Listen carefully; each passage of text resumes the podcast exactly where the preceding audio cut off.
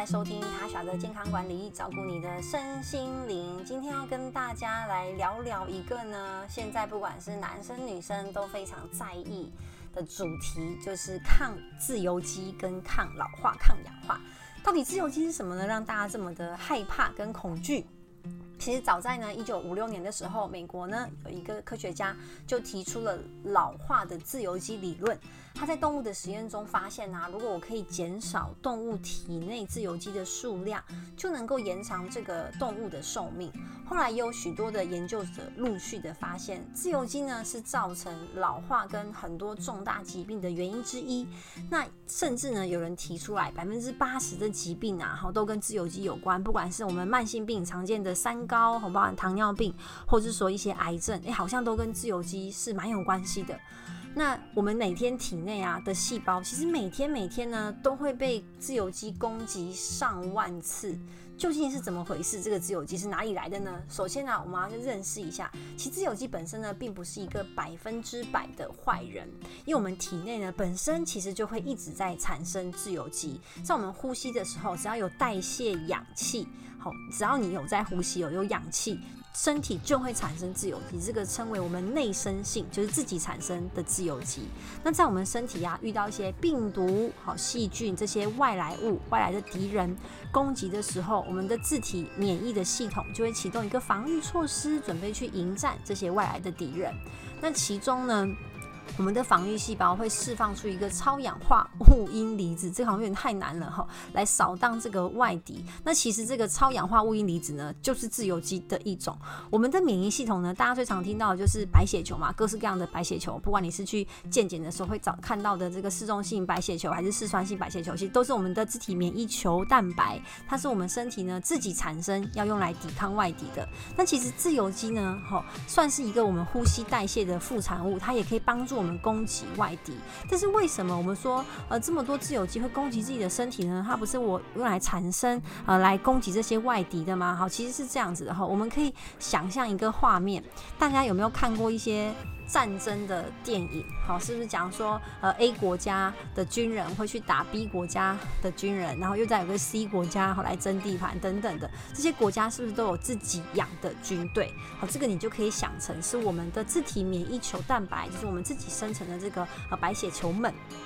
那自由基呢，比较像是一个佣兵的概念，好，它不是一个土生土长，好，也不是说呃一个有很有爱国情操的佣兵，它适当的量呢，好，我们雇来了之后呢，它可以去帮我。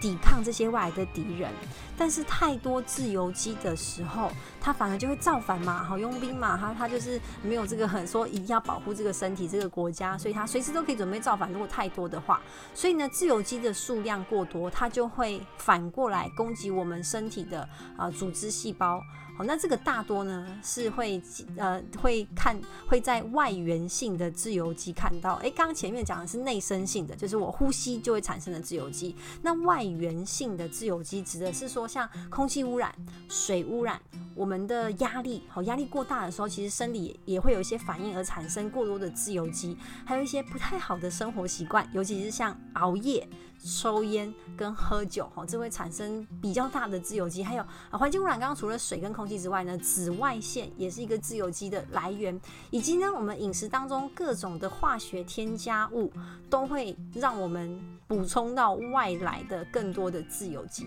所以你听到哦这些呃因素，其实我们现代人的生活几乎可以说是处处都可以得到这些外来的自由基。那这些外源性的自由基太多了，那它本身相当的不稳定。就会呢造成我们身体里面的细胞啊，或是结构啊的呃受伤。像是哈，大家有没有听过呃一个不好的胆固醇叫做 LDL 低密度脂蛋白？好，这些在游走在体内的 LDL 可能就会呢受到这个自由基的攻击，而产生呢呃粥状动脉硬化的风险，因为它可能就被攻击之后就粘在我们的血管壁上面，那堆叠久了就变成一个斑块，造成血管硬化。那也的确也证实啊，自由基。攻击 LDL，好，跟我们的心血管疾病是有相关的。甚至这些自由基呢，可能会去攻击我们细胞的 DNA，造成我们的这个细胞的基因产生突变，好，提高致癌的风险。那如果这个小小的癌细胞它没有被我们其他免疫球蛋白发现，它慢慢的长大，真的就有可能好造成我们的呃癌病变的可能性这样。或是呢，这些自由基好，它会攻击我们体内的蛋白质，造成我们的皮肤流失胶原蛋白而失去弹性。尤尤其是啊，我们照射阳光、紫外线产生的自由基，特别容易呢让皮肤的胶原蛋白跟水分流失，进而让我们的皮肤老化。所以听起来是不是很可怕？所以一定要防晒呀。那如果我们要抗氧化、抗自由基，要怎么做呢？其实从很多食物当中，我们就可以摄取到抗氧化剂。其实我们身体本来就也会产生抗氧化的啊物质啊，自然而然产产生的。但是现在外源性的自由基实在太多了，需要我们再额外的去补充一些植化素。没错，绝大部分的抗氧化物呢，其实都存在于水果、蔬菜这一些天然的植物当中。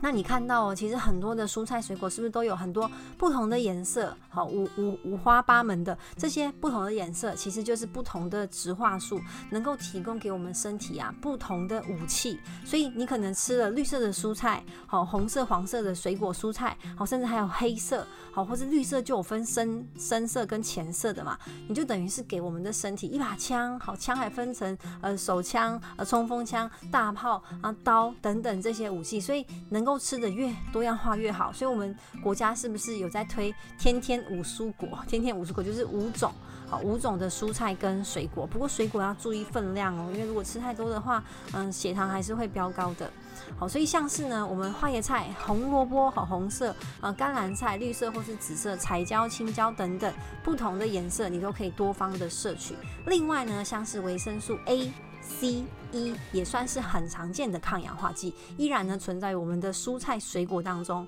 那即使呢，我们台湾其实要买到蔬菜水果挺方便的。好，你至少去二十四小时便利商店也有卖嘛，对不对？只是很比较贵，或是说，呃，其实你很容易就找到一个菜市场在家里附近，或是呃一些超市，好，也是很多嘛，美差色啊、全差啊、大就是这些很多嘛，对不对？其实你要在台湾买到蔬菜水果不难呢。可是即使如此啊，有一个国内的健检机构做了一个呃高达将近八百人的调查，他们就发现说，这些受检者的体内啊，普遍都缺乏抗氧化的维生素，其中第一名缺乏的是维生素 E，好，有百分之八十六的受测者是不足的。然后第二名是维生素 C，维生素 C 大家应该也很常听到嘛，然后它跟我们的皮肤啊、抗老跟美白有关系，但是有七十六 percent 的人他的体内是不足的。那第三名是维生素 A，好，五十五 percent 都不足，好，所以这个我们很重要的抗氧化剂 ACE，很多人哈其实都摄取不足，然后体内的量也不够。其实大部分的原因啊，就是因为我们没有落实天天五蔬果。即使我们吃到这些蔬菜水果，好是呃不难的，好也不会说很贵，因为很多当季的蔬菜水果可以供选择。可是呢，你必须要很有意识的去检视自己有没有吃到每天足够的量。然后偏食也是一个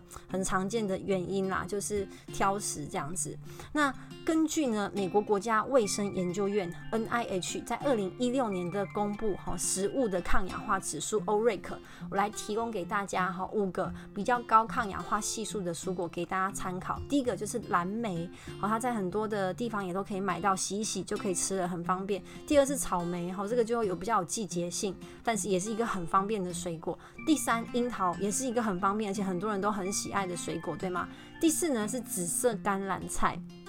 这个就要特别处理一下，不过它也是可以生吃，然后在很多的超市也是都可以买到。第五更方便的是花椰菜，现在还有呃超市你可以买到那种冷冻的，网络上也可以买买到宅配团购啊。冷冻的花椰菜其实也可以充分的保留它的营养成分，好，只是口感就不一定每个人都喜欢，但是可以提供给大家做一个参考。那除了以上呢这五种蔬菜水果之外啊，另外呢像是虾红素跟苹果也富含抗氧化物，尤其是虾红素。它目前是被公认抗氧化系数非常高，可以说是第一名的一个呃营养成分。只是一般来说，你要吃到虾红素要多摄取像是龙虾、鲑鱼这种红色的鱼肉类，里面会有比较多的虾红素。但是它们的虾红素并不是自己产生的，好，虾红素不是虾子产生的，是它们的食物来的。好，它们都会摄取一个主食叫做红藻类，所以我会建议大家，你可以去补充红藻萃取物。好，就是虾红素，就是一些营养品会比较方便。